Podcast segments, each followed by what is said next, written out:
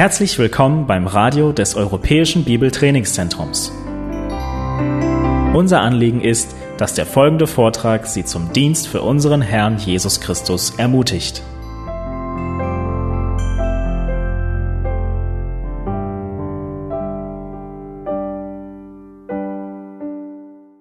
Und wir alle haben unsere Lieblingsgeschichten in der Bibel.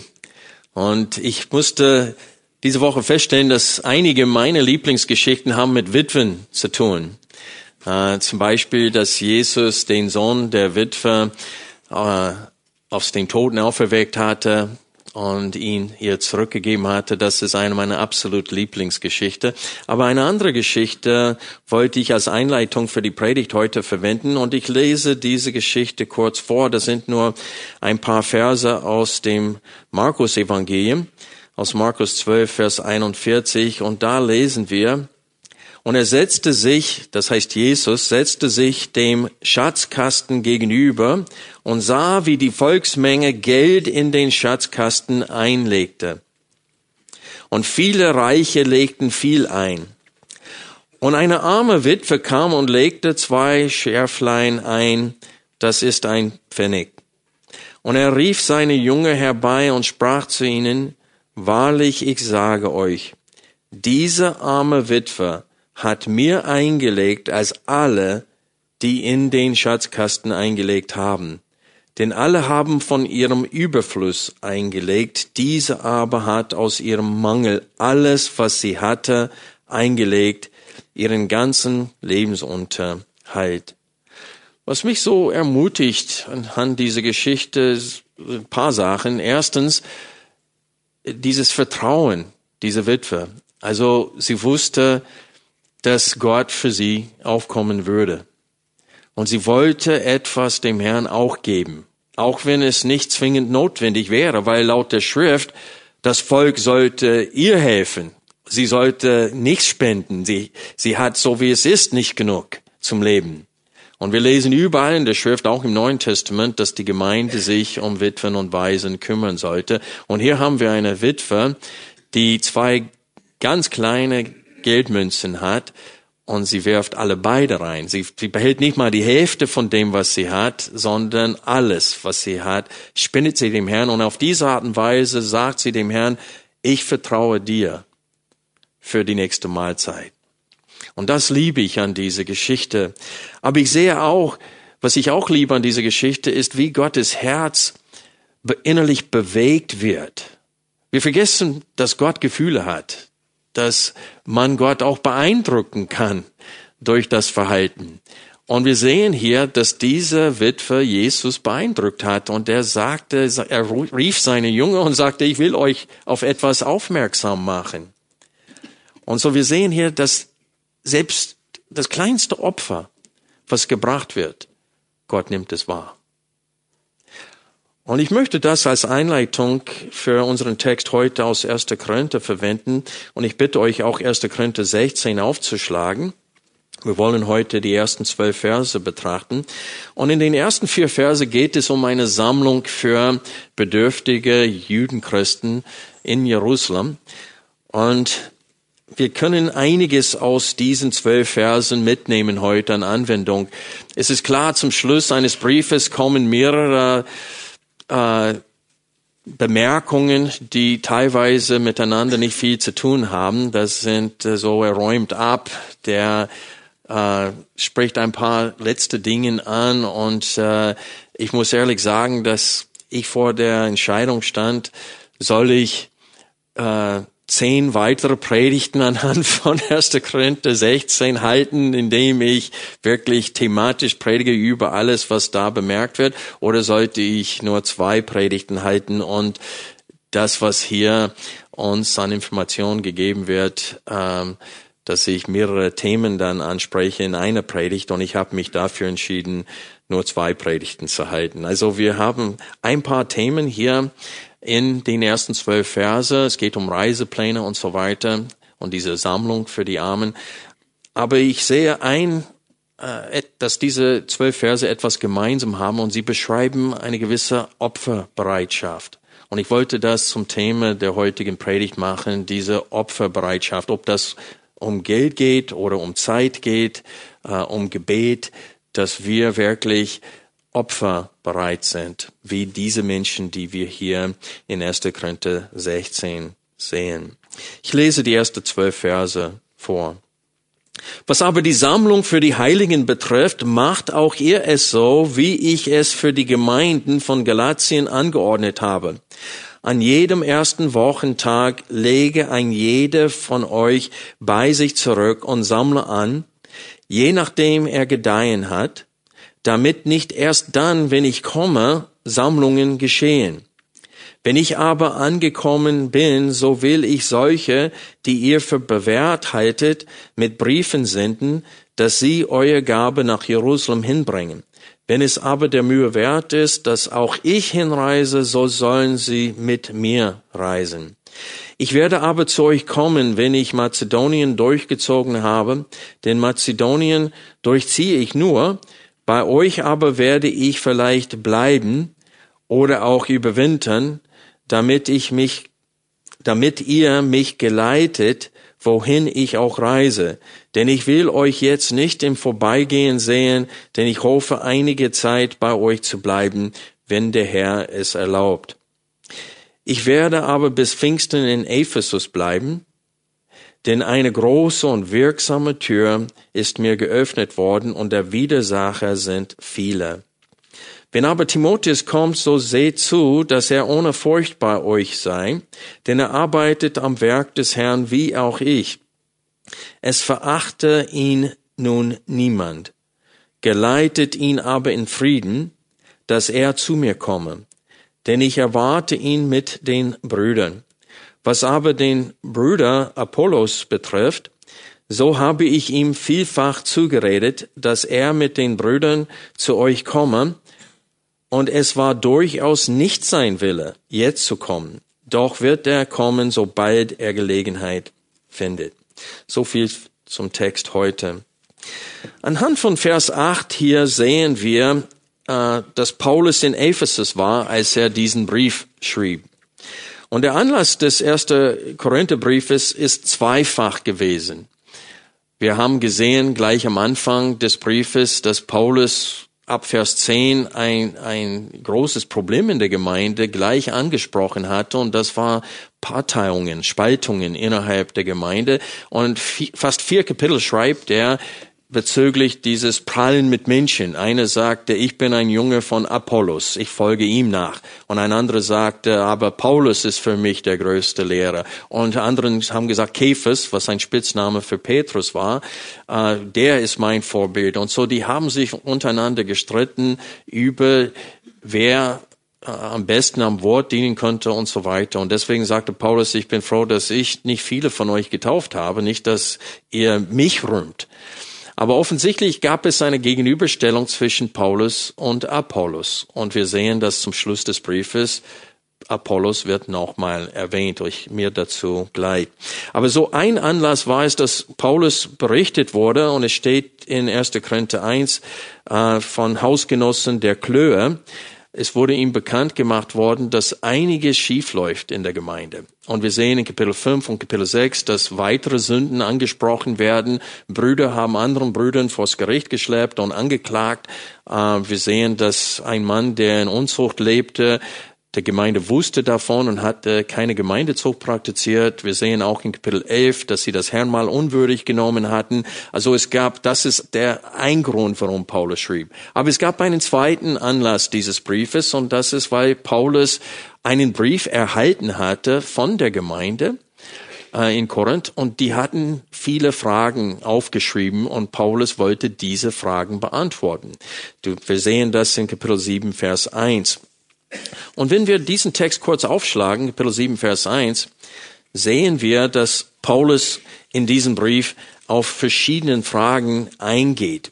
Und in unserem Text, der, Grund, warum ich euch daran erinnere, ist, weil wir das auch in unserem Text haben. In Kapitel 16, Vers 1 und dann nochmal in 16, Vers 12 haben wir diese Formel, die wir viermal äh, davor gelesen haben, nämlich was nun Folgendes betrifft. Kapitel 7, Vers 1, was aber das betrifft, wovon ihr mir geschrieben habt, so ist es gut für einen Menschen, keine Frau zu berühren. Und hier behandelt Paulus die erste Frage, die sie ihm geschrieben hatten, und das hatte auch mit Scheidung und Wiederheirat zu tun. Eine Frage, die viele auch heute haben. Und dann ab Vers 25 lesen wir, was aber die Jungfrauen betrifft. Und da hat er eine Meinung abgegeben bezüglich der Frage dort. Und er sagte, bezüglich der Jungfrauen habe ich keinen Befehl vom Herrn, aber ich gebe euch eine Meinung ab. Und so Paulus beantwortet ihre Fragen.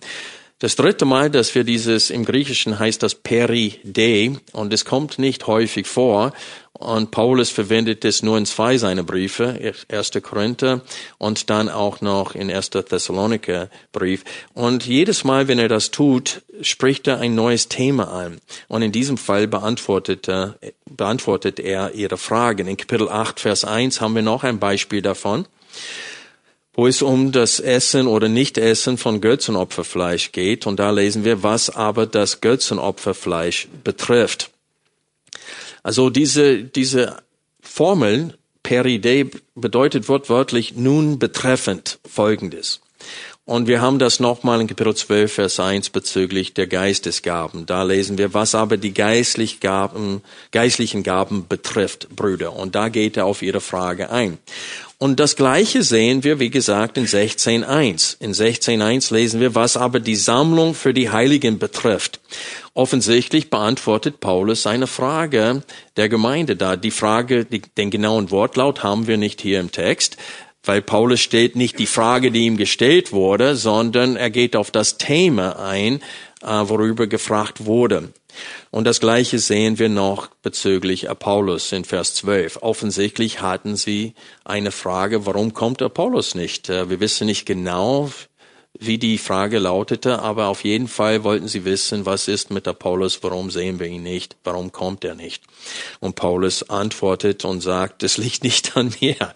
Es ist, ich bin nicht der Grund, warum er nicht zu euch kommt. Und so wir sehen hier, dass Paulus in diesem letzten Kapitel die letzten zwei Fragen beantworten möchte, die ihm in, äh, die ihm per Brief gestellt wurden. Und so wir beantworten erst, wir betrachten erstmal seine Antwort auf die Frage bezüglich der Sammlung. Und wir kommen hiermit zu Vers 1. Was aber die Sammlung für die Heiligen betrifft, macht auch ihr es so, wie ich es für die Gemeinden von Galatien angeordnet habe. Und hier beginnt Paulus seine Antwort auf jede Frage. Und wie ich vorhin gesagt habe, wir wissen nicht, ähm, was die Frage war. Aber anhand seiner Antwort können wir vermuten, dass es mindestens zwei Aspekte dieser Sammlung für sie unklar waren. Erstens, wie sie die Gaben vorbereiten sollen und zweitens, wie soll diese Gabe nach Jerusalem kommen. Und so Paulus beantwortet diese Frage. Aber bevor wir diese beiden Aspekte der Sammlung betrachten, nämlich wie soll es geschehen und wer soll es nach Jerusalem bringen, möchte ich anhand von anderen Bibelstellen diesen Anlass klarer darstellen, weil wenn wir die Verse eins und drei betrachten, dann sehen wir, dass es eine Sammlung für die Heiligen ist, das heißt für Gläubige sind, und die wohnen in Jerusalem. Aber mehr wissen wir nicht anhand von Kapitel 16 hier. Aber anhand von anderen Bibelstellen wissen wir mehr über diese Sammlung und den Anlass dieser Sammlung. Und ihr werdet gleich sehen anhand von anderen Bibelstellen, dass es, es handelt sich hier um arme äh, Judenchristen, die wirklich in finanzieller Not äh, stecken. Und Paulus hielt es für richtig, dass die Heidenchristen ähm, äh, spenden für ihre Geschwister im Herrn, die in Jerusalem sind. Und so, die erste Bibelstelle, die ich mit euch betrachten möchte, damit wir ein bisschen Vorgeschichte haben, ist Apostelgeschichte Kapitel 4, die Verse 33 bis 37. Hier sehen wir, dass es keinen Mangel in Jerusalem gab. Es gab eine Zeit kurz nach der Himmelfahrt Jesu Christi und äh, nach Pfingsten, dass es der Gemeinde finanziell gut ging. Und wir lesen warum hier. Apostelgeschichte 4, Vers 33. Und mit großer Kraft legten die Apostel das Zeugnis von der Auferstehung des Herrn Jesus ab. Und große Gnade war auf ihnen allen. Denn es war auch keine bedürftig unter ihnen, denn so viele Besitzer von Äckern oder Häusern waren, verkauften sie und brachten den Preis des Verkauften und legten ihn nieder zu den Füßen der Apostel. Es wurde aber jemand, jedem zugeteilt, so wie einer Bedürfnis hatte. Josef aber, der von den Aposteln Barnabas genannt wurde, was übersetzt heißt Sohn des Trostes, ein Levit, ein Supra von Geburt, der einen Acker besaß, verkaufte ihn, brachte das Geld und legte es zu den Füßen der Aposteln nieder. Und so wir sehen hier, dass am Anfang es gab viel Not, weil viele, die zu Pfingsten da waren, sind zum Glauben gekommen und sind nicht gleich wieder abgereist. Die sind da geblieben. Ähm, die sind eine Last für die Gemeinde geworden, finanziell gesehen. Und wir sehen auch in Kapitel 6 von Apostelgeschichte, dass Diakonen festgelegt werden mussten, die sich um die Witwen, die hellenistischen Witwen, die übersehen würden bei der Austeilung von Geldern für sie. So, wir sehen, dass die Gemeinde viele Witwen hatten, dass sie äh, dieses Geld nötig hatten und am Anfang war das Geld auch genug, aber irgendwann mal ist das Geld auch alle. Äh, das Land ist verkauft worden, was zur Verfügung stand und wir lesen in der in äh, Apostelgeschichte 11, dass es auch ein großer Hungersnot gegeben hat in Jerusalem. Schlag bitte ähm, Apostelgeschichte 11 aus, auf, Vers 28 bis 30 lesen wir jetzt gemeinsam. Einer aber von ihnen mit Namen Agabus stand auf und zeigte durch den Geist eine große Hungersnot an, die über den ganzen Erdkreis kommen sollte. Sie trat auch unter Claudius ein. Sie beschlossen aber, dass je nachdem, wie einer der Jünger begütert war, jeder von ihnen zur Hilfeleistung den Brüdern, die in Judäa wohnten, etwas senden sollte. Das taten sie auch, indem sie es durch die Hand des Barnabas und Saulus an die Ältesten sandten. Und das ist eine Vorgeschichte, das ist eine andere äh, äh, Sammlung für oder Spende äh, für die Bedürftigen in Jerusalem. Und so wir wissen, dass in, unter Claudius, ich glaube, dass es so 50, 51, 52 nach Christus ähm, kam dann diese Hungersnot. Und in der Zeit äh, haben die wirklich ähm, große Not da gehabt. Und die Gemeinden unter den Nationen hatten zu der Zeit schon eine Spendenaktion ins Leben gerufen und das Geld durch Paulus und Barnabas nach Jerusalem gebracht. Ich erwähne das, weil wir sehen können, dass durch diese Hungersnot ist, würde ein bisschen Zeit dauern, bis wirtschaftlich es Jerusalem und Judäa besser geht. Und offensichtlich hatten sie zu einem späteren Zeitpunkt, der hier jetzt in 1. Korinther 16 erwähnt wird, dass sie sich noch nicht ganz erholt hatten von dieser Hungersnot und dass es wirklich große Probleme noch in Jerusalem und Judäa gab. Und deswegen, das ist der Hintergrund diese äh, Spendeaktion äh, für die bedürftigen Judenchristen in Jerusalem. Die nächste Stelle, wo wir sehen, dass die Reisepläne des Paulus wegen dieser Spende erwähnt wird, äh, ist in Apostelgeschichte 19, Vers 21. Da lesen wir, als dies aber beendet war, nahm sich Paulus im Geist vor, nachdem er Mazedonien und Achaia durchgezogen habe, nach Jerusalem zu reisen und sprach, nachdem ich dort gewesen bin, muss ich auch Rom sehen. Und so Paulus hier, äh, seine Absichten werden äh, geschildert. Hier wird diese Sammlung nicht erwähnt, aber wenn wir die Reihenfolge der Städte betrachten, äh, im Einklang mit Römer 15 sehen wir, dass, das, dass hier in der Postgeschichte die Reisepläne von ihm nach Jerusalem wegen der Spende erwähnt werden. Und ich möchte euch jetzt bitten, Römer 15, Vers 25 aufzuschlagen. Zum Beginn des Römerbriefes und auch im Kapitel 15 geht Paulus nochmal am Ende des Briefes darauf ein, warum er nicht nach Rom kommt jetzt, weil er ganz in der Nähe von Rom war. Der war auf diese Missionsreise, dann erst bis nach, wie heißt das, Illyrien, Illyrien gekommen, ganz oben, nicht so weit weg von Rom. Das wäre eine kurze Reise für ihn nach Rom. Und jetzt geht er genau in die andere Richtung, zurück nach Jerusalem. Und viele in Rom denken wahrscheinlich, warum besucht er uns nicht? Der ist so nah zu uns gekommen, hat er uns nicht lieb und so weiter. Und Paulus schüttelt sein Herz aus in Römer 1 und in Kapitel 15 und macht ihnen deutlich, dass der einzige Grund, warum er jetzt nicht zu ihnen kommt, wie er es wollte. Er sagte, ich bete und flehe Gott an, dass er es mir erlaubt, zu euch zu kommen aber es wurde wieder verhindert. Und jetzt muss ich zurück nach Jerusalem. Und er gibt diese Spendenaktion als die Begründung dafür. Wir lesen ab 15, Vers 25. Nun aber reise ich nach Jerusalem in Dienst für die Heiligen, denn es hat Mazedonien und Achaia, das ist Nord- und Südgriechenland, wohlgefallen, eine Beisteuer zu leisten für die Bedürftigen unter den Heiligen, die in Jerusalem sind. Es hat ihnen nämlich wohlgefallen, auch sind sie ihre Schuldner. Denn wenn die Nationen ihrer geistlichen Güter, das heißt der der Juden, teilhaftig geworden sind, so sind wir, so sind sie verpflichtet, ihnen auch in den Leiblichen zu dienen. Wenn ich dies nun vollbracht und diese Frucht ihnen versiegelt habe, so will ich über euch nach Spanien reisen. Und so Paulus wieder an dieser Stelle in, am Ende von dem Römerbrief sehen wir seine Reisepläne und wir sehen noch einmal, wie gottesfürchtig Paulus alles plant. Der sagte, wenn der Herr es mir erlaubt, wenn es der Wille des Herrn ist, und er stellt alle seine Wünsche und alle seine Pläne unter den Willen Gottes. Wenn wir 2. Korinther 8 und 9 lesen, und wir werden nicht diese beiden Kapitel jetzt lesen, und ich habe es auch vor, als nächstes zweite Korintherbrief auszulegen. Also wir kommen auch dorthin, wo viel ausführlicher über diese Sammlung für die armen Judenchristen äh, behandelt wird, als hier in 1. Korinther 16, 1 bis 4. Aber ein paar Stellen da sind wichtig zu, mit, äh, mitzulesen heute, damit wir 1. Korinther 16, 1 bis 4 besser verstehen können.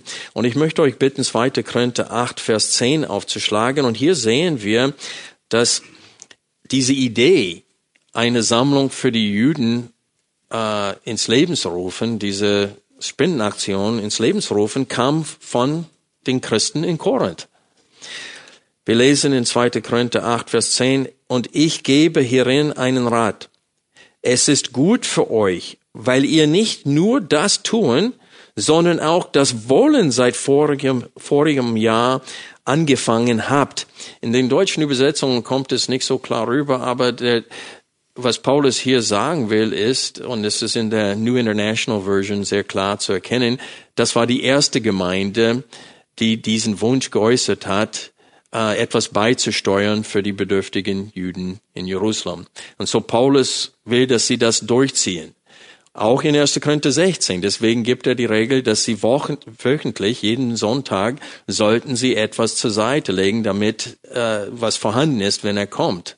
Und äh, wir kommen auch gleich zu diesem Text. Aber ich wollte nur uns äh, ein bisschen Hintergrund geben zu 1. Korinther 16, 1 bis 4. In 2. Korinther 8 bis 9 äh, lernen wir viel mehr über diese Spendenaktion und äh, unter anderem lernen wir, dass die, es war durchaus der Wunsch, diese Christen in Korinth, ihren Geschwistern im Herrn, denen sie nie begegnet sind, zu helfen. Und Paulus sagt, es ist gut, dass ihr die Ersten waren mit diesem Wunsch. Ihr wart auch die Ersten, die angefangen haben, Geld zu, zu sammeln. Jetzt aber sorgt dafür, dass das durchgeführt wird, so dass was vorhanden ist, wenn ich komme. Wenn wir 1. Korinther 16, Vers 2 nochmal aufschlagen, sehen wir die Antwort des Paulus auf ihre Frage. Der sagt, hier ist das, was ich den Gemeinden in Galatien gesagt haben, dass sie tun sollen. An jedem ersten Wochentag lege ein jeder von euch. Ich halte hier kurz an. Ein jeder von euch bedeutet was? Dass auch die, die nicht viel Geld haben, sollen sich Gedanken darüber machen, ob sie doch nicht in der Lage sind, etwas beizusteuern. Und so an jedem ersten Wochentag lege ein jeder von euch bei sich zurück und sammle an, je nachdem er gedeihen hat, damit nicht erst dann, wenn ich komme, Sammlungen geschehen. Also Paulus hat bereits in den Gemeinden in Galatien diese Anweisungen gegeben und nämlich dass sie am ersten Wochentag aus ihrem Gewinn für die Woche etwas als Spende zur Seite legen sollten. äh, für diese armen Geschwister in Jerusalem. Und der Grund dafür wird uns hier im Text gegeben. Es steht, damit nicht erst dann, wenn ich komme, Sammlungen geschehen. Warum war es schlimm? Oder warum wäre es schlimm, wenn die Sammlungen erst dann stattfinden, wenn Paulus kommt? Well, wir haben auch mehr Informationen diesbezüglich in 2. Korinther 9, 5 bis 7.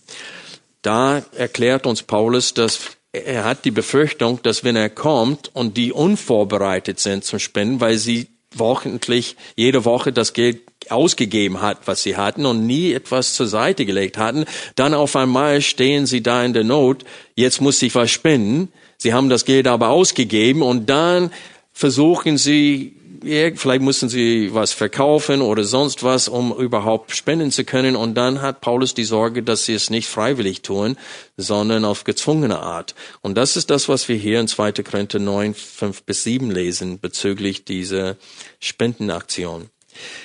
Ich hielt es daher für nötig, die Brüder zu bitten, dass sie zu euch vorauszögen und diese euer zuvor angekündigte Segensgabe vorher zubereiteten, damit diese so bereit sei wie eine Gabe des Segens und nicht des Geizes. Dies aber sage ich, wer sparsam sät, wird auch sparsam ernten, und wer segensreich sät, wird auch segensreich ernten.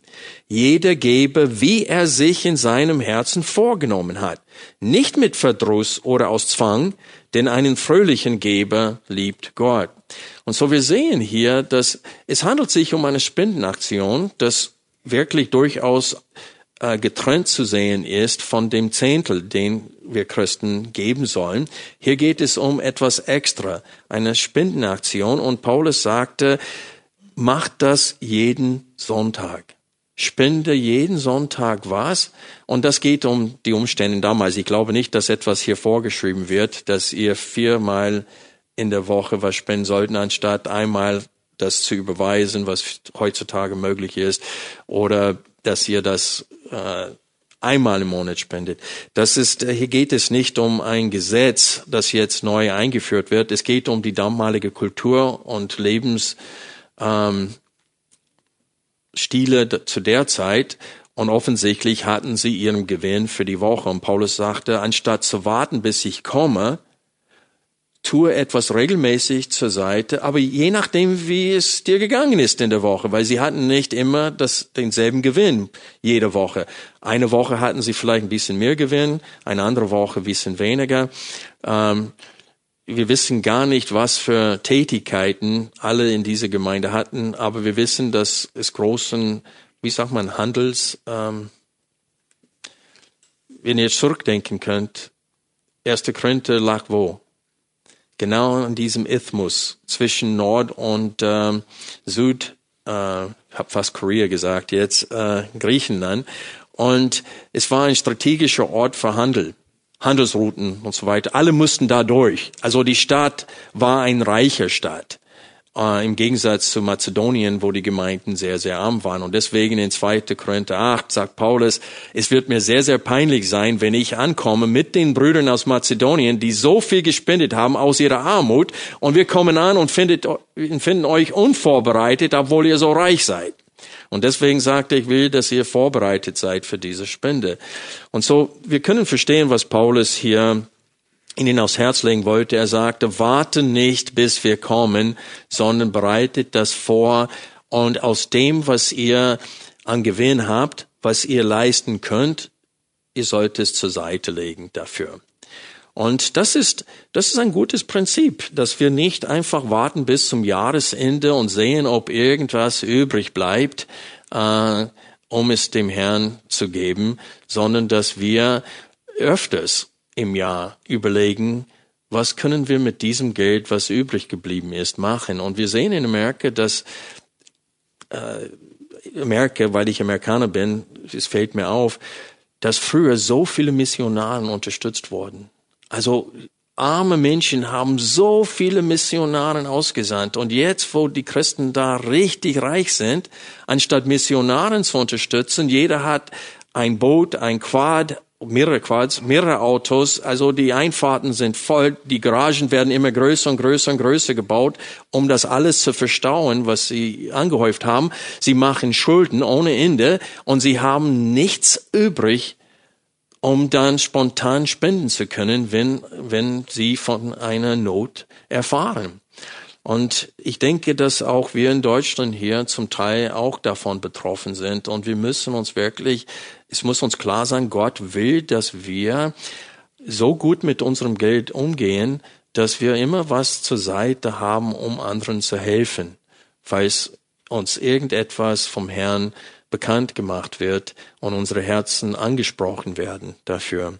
Und so also ich sehe das als konkrete Anwendung auch für uns heute hier anhand dieses Textes. Und wir dürfen nicht vergessen, André hat einen Brief neulich vorgelesen hier am Ende des Gottesdienstes und das war der Brief von Pastor äh, Michael aus Kasachstan und der hat geschildert, dass für sie das war eine große Not. Und als wir ankamen, haben wir gesehen, was alles gemacht werden musste am Haus. Das Haus war absolut am Auseinanderfliegen. Das ist so kalt, der Winter da, das ist an der Grenze von Sibirien. Und die standen wirklich davor, so einen Winter durchmachen zu müssen. Und das, eine ganze Wand war zusammengerissen. Es war äh, dringend, dass etwas gemacht wird. Und das wurde hier bekannt gemacht worden und innerhalb von ein paar Tagen hatten wir 8000 Euro, dass wir da überweisen konnten. Und sie konnten rechtzeitig vor dem Winter äh, das Haus wieder ähm, reparieren.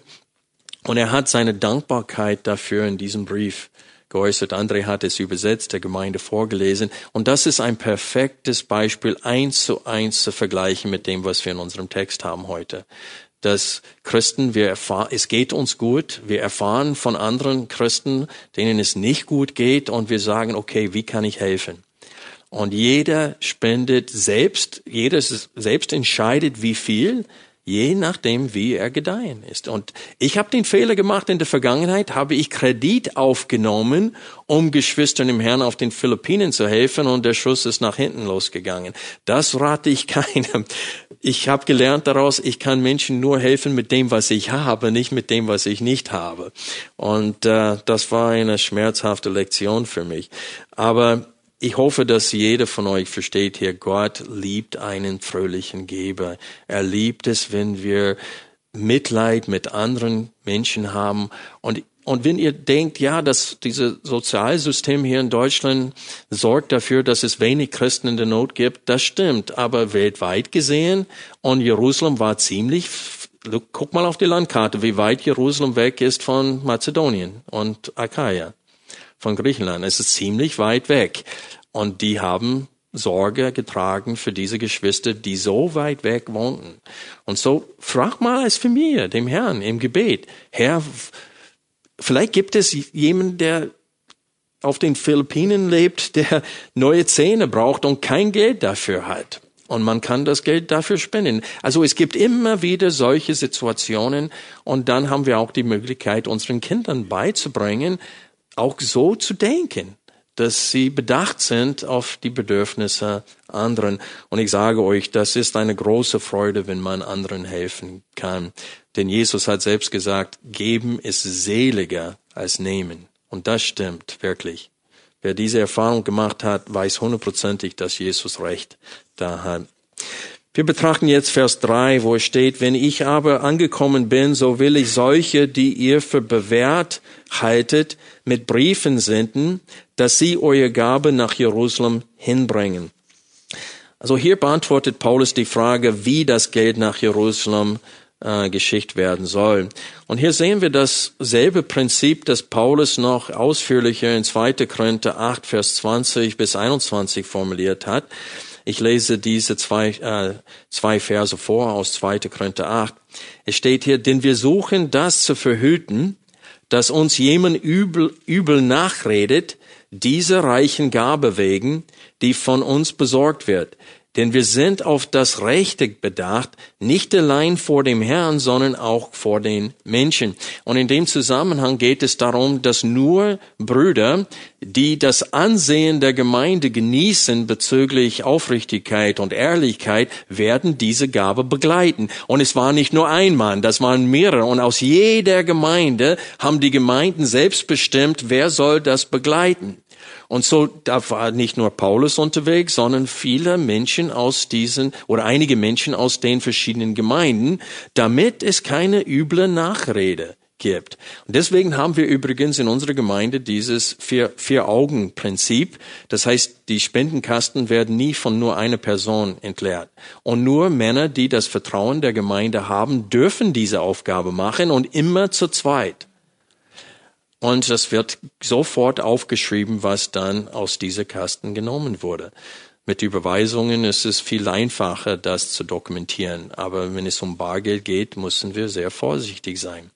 Und das ist auch eine wichtige Anwendung für uns heute, dass wir sehen hier, dass auch damals, wenn es um Gottes Geld ging, um, um Spendengeldern ging, waren sie äußerst vorsichtig, dass dass die Gemeinde genau wusste, was mit dem Geld gemacht wurde. Und wir lesen immer wieder in der heutigen Zeit, dass Pastoren oder Gemeindeleiter ein bisschen zu freigebig sind mit dem Geld manchmal. Die gehen Abendessen irgendwo im Restaurant, teuer Restaurant, geben viel Geld aus und das sind Spendengelder, die gespendet wurden. Und ich denke, sie müssen das rechtfertigen vor der Gemeinde. Die Gemeinde muss das wissen, wofür das Geld ausgegeben wird, damit sie sagen können, Moment mal, das finde ich ein bisschen übertrieben. So dass Rechenschaft vorhanden ist in der Gemeinde. Und deswegen haben wir unsere Jahreshauptversammlung und es wird Michael und Andre, die sorgen dafür, dass alles sehr detailliert und sehr klar der Gemeinde berichtet wird, wofür das Geld ausgegeben wurde und jeder darf Fragen dazu stellen und äh, äh, in Frage stellen, ob das äh, richtig war, dass wir das Geld für dies oder jenes ausgegeben haben. Und diese, ähm, ich wollte sagen auf Englisch Transparency, das heißt, alles, was wir tun, muss transparent sein für die Gemeinde. Und das ist sehr wichtig. Und viele Gemeinden machen das nicht. Und sie riskieren nicht nur, dass jemand in Versuchung kommt dadurch, sie riskieren auch, dass der Ruf der Gemeinde ruiniert wird dadurch. Vers 4, wenn es aber der Mühe wert ist, dass auch ich hinreise, soll, sollen sie mit mir reisen. In der revidierten Elberfelder Übersetzung scheint Vers 4 zu bedeuten, dass Paulus sich noch nicht sicher war, ob die Reise nach Jerusalem seine Mühe wert wäre. Ich finde das sehr ungünstig übersetzt. Ähm, es wäre so nach dem Motto, wir werden sehen, wie groß die Summe ist. Und wenn die groß genug ist, dass es meine Mühe wert ist, dann reise ich mit. Und deswegen mache ich diese Übersetzung nicht. Das Wort hier kann auch nicht Mühe wert übersetzt werden, sondern auch mit ratsam oder angebracht. Und da sind einige deutsche Übersetzungen, die es auch so übersetzen. Unter anderem die unrevidierte Elberfelder. Da lesen wir, wenn es aber angemessen ist, dass auch ich hinreise, so sollen sie mit mir reisen.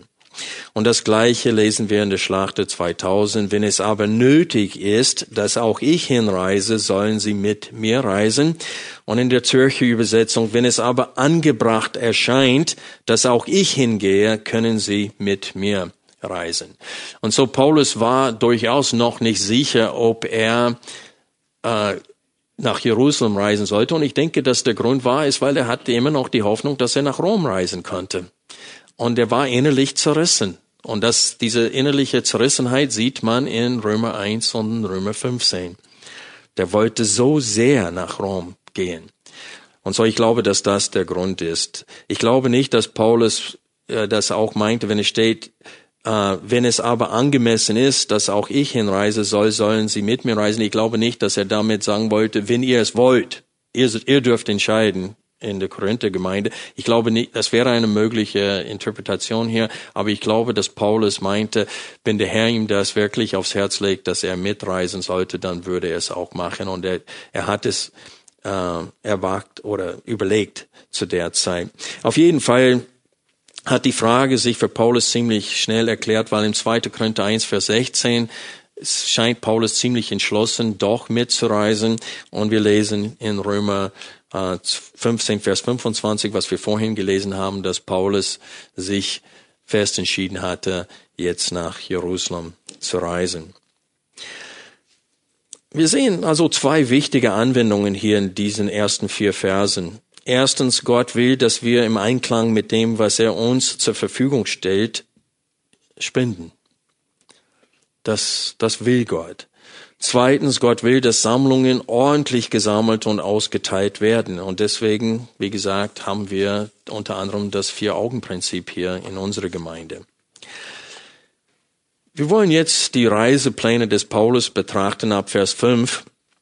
Und ich lese diesen Abschnitt nochmal kurz vor. Paulus schrieb, ich werde aber zu euch kommen, wenn ich Mazedonien durchgezogen habe. Das heißt, ich werde vom Norden nach Süden reisen. Denn Mazedonien durchziehe ich nur. Bei euch aber werde ich vielleicht bleiben oder auch überwintern, damit ihr mich geleitet, wohin ich auch reise. Denn ich will euch jetzt nicht im Vorbeigehen sehen, denn ich hoffe, einige Zeit bei euch zu bleiben.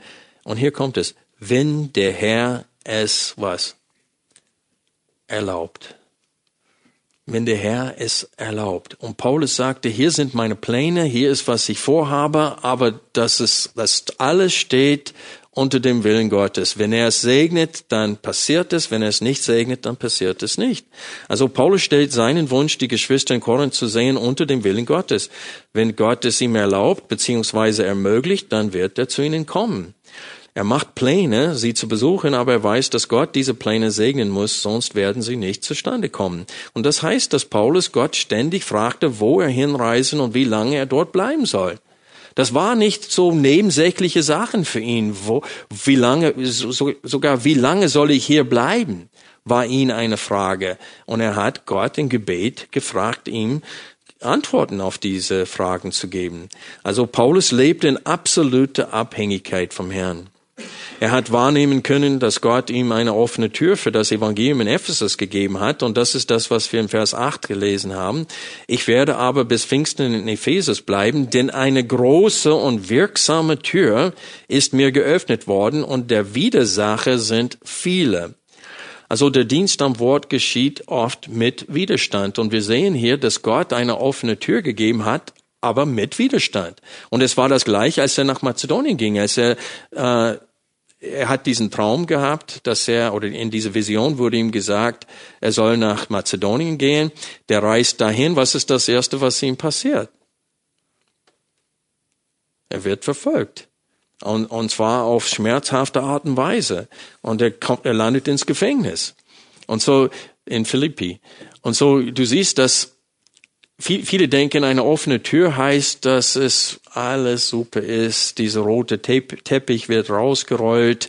Das ist ohne Schmerzen, ohne Probleme. Aber öfters ist eine offene Tür für das Evangelium mit, mitgefahren und mit Schmerzen und mit äh, Verfolgung äh, verbunden. Und wenn wir jetzt Zeit dafür nehmen, Apostelgeschichte 19 kurz aufzuschlagen, sehen wir beides. Wir sehen die offene Tür und auch die Widersacher die er hier erwähnt. Apostelgeschichte 19, das ist, hier wird Bericht, äh, die Zeit, die Paulus in Ephesus verbracht hatte, wird kurz berichtet. 19 und wir lesen ab Vers 8. Er ging aber in die Synagoge Synagoge und sprach freimütig drei Monate lang, indem er sich unterredete und sie von den Dingen des Reiches Gottes überzeugte. Als aber einige sich verhärteten und ungehorsam blieben und vor der Menge schlecht redeten von dem Weg, trennte er sich von ihnen und sonderte die Jünger ab und unterredete sich täglich in der Schule des Tyrannus. Das gleiche hat Paulus übrigens in Korinth machen müssen. Dies aber geschah zwei Jahre lang, so dass alle, die in Asien wohnten, sowohl Juden als auch Griechen, das Wort des Herrn hörten. Also mindestens zwei Jahre und drei Monate war er in Ephesus, laut diesem Bericht. Und wir lesen weiter ab Vers 11. Und ungewöhnliche Wunderwerke tat Gott durch die Hände des Paulus, so dass man sogar Schweißtücher oder Schürze oder seinem, von seinem Leib weg auf die Kranken legte und die Krankheiten von ihnen wichen und die bösen Geister ausfuhren. Aber auch einige von den umherziehende jüdische Beschwörer unternahm es über die, welche böse Geister hatten, den Namen des Herrn Jesus anzurufen, indem sie sagten, ich beschwöre euch bei dem Jesus, den Paulus predigt. Es waren aber sieben Söhne eines jüdischen Hohenpriesters Gephas, die dies taten. Der böse Geist aber antwortete und sprach zu ihnen, Jesus kenne ich und von Paulus weiß ich. Aber ihr, wer seid ihr? Und der Mensch, in dem der böse Geist war, sprang auf sie los und bezwang sie mitten unter, miteinander und überwältigte sie, so dass sie nackt und verwundet aus jenem Haus entflohen. Dies aber wurde allen bekannt, sowohl Juden als auch Griechen, die zu Ephesus wohnten, und Furcht fiel auf sie alle. Und hier ist die, hier wird diese offene Tür beschrieben. Und der Name des Herrn Jesus wurde erhoben. Viele aber von denen, die gläubig geworden waren, kamen und bekannten und gestanden ihre Taten. Zahlreiche aber von denen, die Zauberei getrieben hatten, trugen die Bücher zusammen und verbrannte sie vor allen, und sie berechneten ihren Wert und kamen auf 50.000 Silberdrachen. Drachmen. Ich glaube, das, das sind unglaublich äh, Menge an Wert. Und dann lesen wir in Vers 20, so wuchs das Wort des Herrn mit Macht und erwies sich kräftig. Also das ist die offene Tür, wovon wir lesen. Aber wenn wir weiterlesen ab Vers 23, es entstand aber um jene Zeit ein nicht geringer Aufruhr betreffs des Weges, denn einer mit Namen Demetrius, ein Silberschmied, der silberne Tempel der Artemis machte, verschaffte den Kunsthandwerken nicht geringen Erwerb. Und nachdem er diese samt den damit beschäftigten Arbeitern versammelt hatte, sprach er, Männer, ihr wisst, dass aus diesem Erwerb unser Wohlstand kommt. Das ist der eigentliche Grund. Äh, und dann liest man weiter im Text und man sieht, dass sie dachten, wir müssen was unternehmen. Paulus lehrt, dass uns diese Götzen keine echte Götter sind, und das uns, wenn genug Leute daran glauben, dann haben wir ein Problem, weil wir verdienen unseren Geld davon. Und so, da gab es einen großen Aufstand. Und wir lesen am Ende von 2. Timotheus 4, dass einem namens Alexander, ein, äh, ein Schmied, dass er auch für Paulus große Schwierigkeiten gemacht haben. So, also das war ziemlich normal. Hier Demetrius, Alexander, da sind verschiedene Männer, die dieses Handwerks waren, die Götzenbilder gemacht haben und dann kommt Paulus und lehrt, das sind keine Götzen oder keine Götter, die haben keine Kraft, das sind nur Gegenstände und dann auf einmal hatten sie Probleme. Und so wir sehen hier in Apostelgeschichte 19, was Paulus meint in 1. Korinther 16, wenn er sagt, denn der Herr, ich bleibe ein bisschen länger in Ephesus, denn der Herr hat eine große Tür geöffnet für uns, für die Verkündigung des Evangeliums, aber die Widersacher sind viele. Und das müssen auch wir äh, heute beherzigen, dass es kein Spaziergang ist, das Evangelium zu verkündigen, egal an welchem Ort. Und hier in Deutschland wird das, äh, verliert die Gemeinde mehr und mehr an Ansehen und im Gegenteil, das Christentum wird gezielt ähm, äh, angegriffen. Und so ist es wichtig, dass wir verstehen, auch wenn Widerstand da ist, heißt es noch lange nicht, dass das keine offene Tür ist. Und wir müssen zum Herzen nehmen, was in Offenbarung 3, 7 bis 8 geschrieben steht an die Gemeinde zu Philadelphia. Da steht es, dies sagt der Heilige, der Wahrhaftige, der den Schlüssel Davids hat, der öffnet und niemand wird schließen und schließt und niemand wird öffnen. Ich kenne deine Werke, sehe, ich habe eine geöffnete Tür vor dir gegeben, die niemand schließen kann, denn du hast eine kleine Kraft und hast mein Wort bewahrt und hast meinen Namen nicht verleugnet. Und so wir sehen, dass Gott Türen aufmacht oder schließt, ganz souverän. Und das auch mitten im großen Widerstand geschieht das. Und deswegen ist das Beten für offene Türen so wichtig. Paulus bittet darum.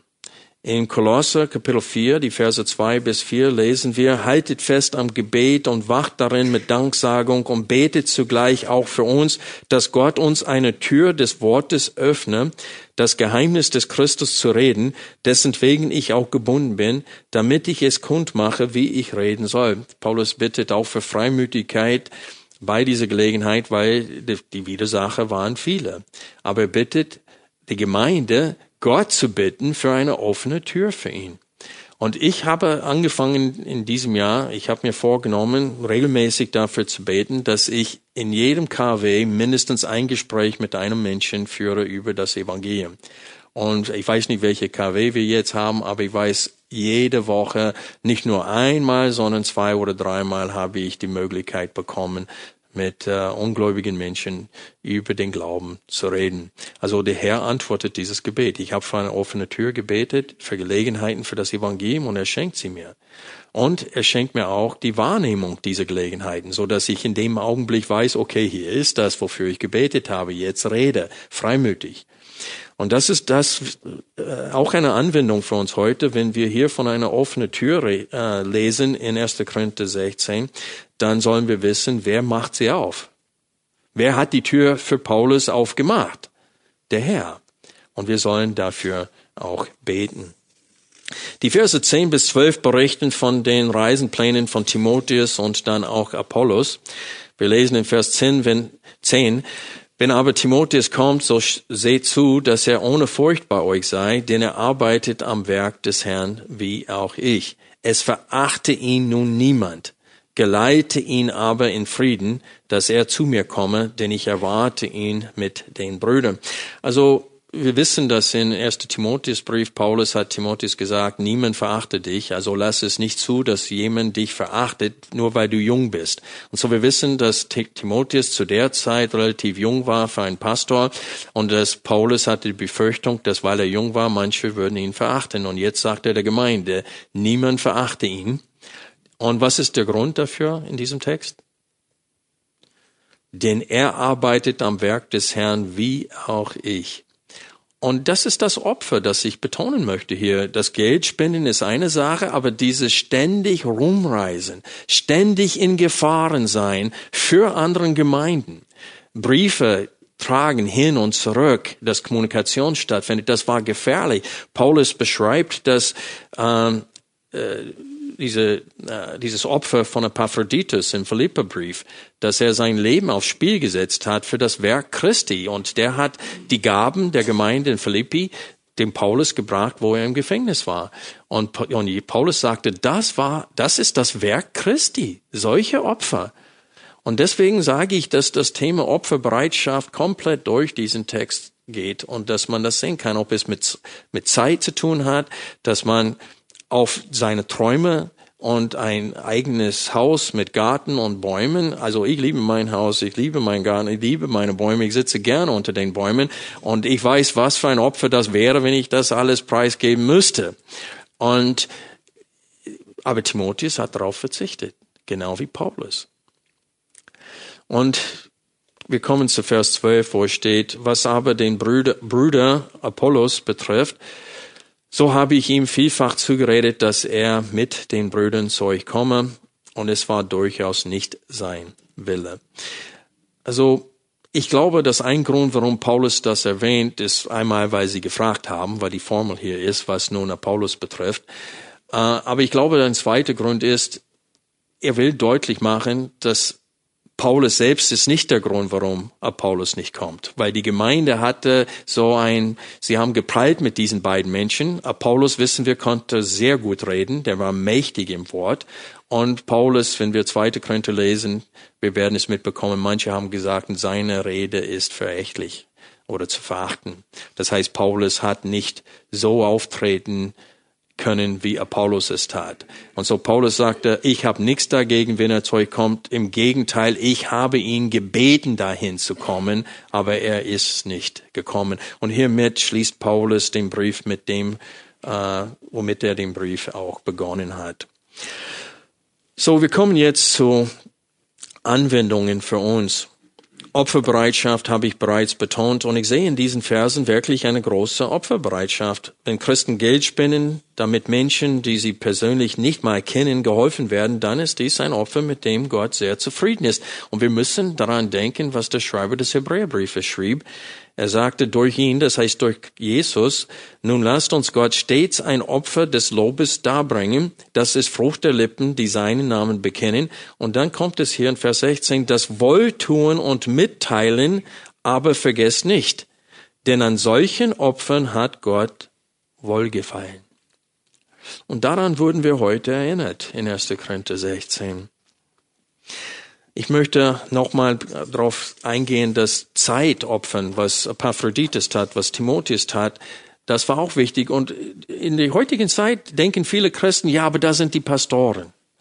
Freunde, diese Männer waren zum großen Teil nicht finanziell unterstützt.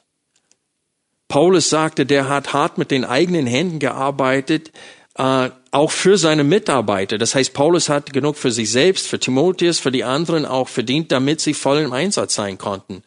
Und sie waren, wo es um eine neue Gemeindegründung ging, äh, wirklich bemüht, kein Geld von dieser Gemeinde zu nehmen, von den ungläubigen Menschen, weil sie wollten nicht, dass sie denken, dass sie nur wegen des Geldes das Evangelium predigen. Später, als die Gemeinde etabliert wurde, haben sie schon erwartet, dass sie finanziell das Werk unterstützen, aber am Anfang nicht. Und so wir sehen hier, dass es geht hier um Menschen, die ja vom Herrn berufen sind für diesen Dienst, aber was ist mit den ganzen Begleitern hier? In diesen zwölf Verse, wenn ihr zurückgeht und nochmal in aller Ruhe durchliest, achtet auf, wie oft es steht Leiter oder äh, Begleiter oder wie heißt das? Steht hier äh, in 16,6. Bei euch aber werde ich vielleicht bleiben oder auch überwintern, damit ihr mich äh, geleitet, wohin ich auch reise. Und das kommt nochmal vor in Vers 11.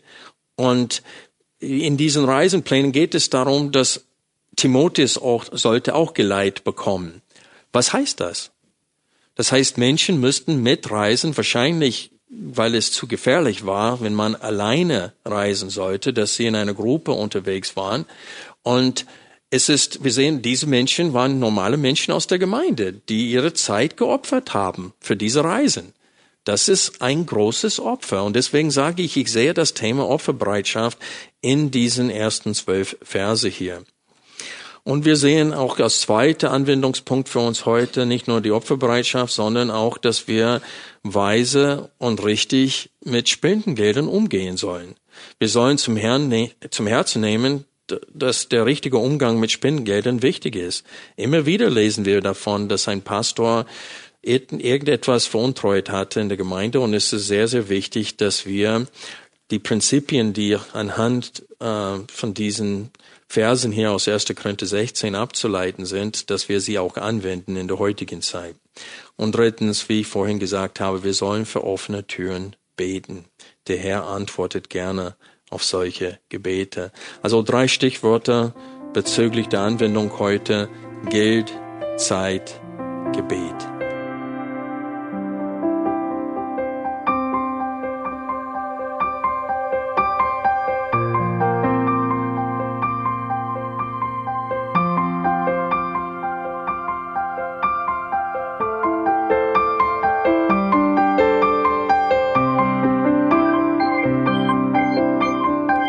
Alle Vorträge unseres Programms, Bücher, DVDs und vieles mehr können Sie bei uns unter www.shop.ebtc.org erhalten.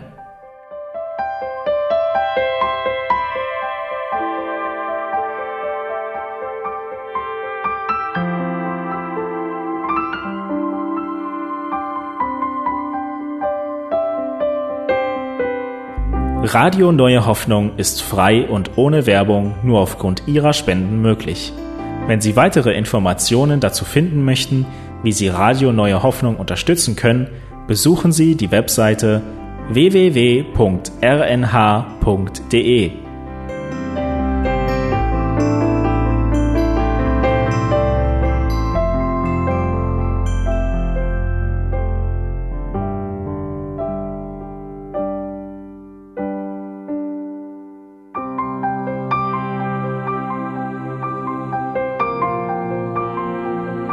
Die Sendezeiten des EBTCs sind Montag, Mittwoch, Freitag und Samstag jeweils von 10 bis 11 Uhr.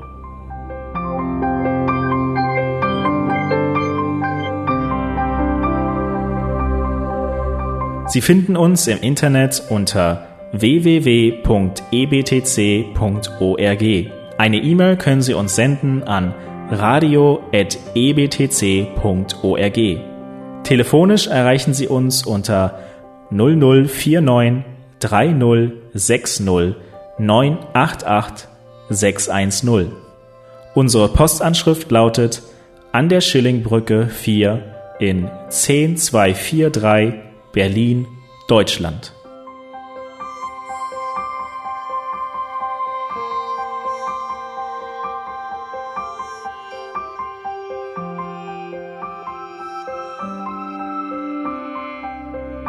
Auf Wiederhören und bis zum nächsten Mal beim EBTC Radio.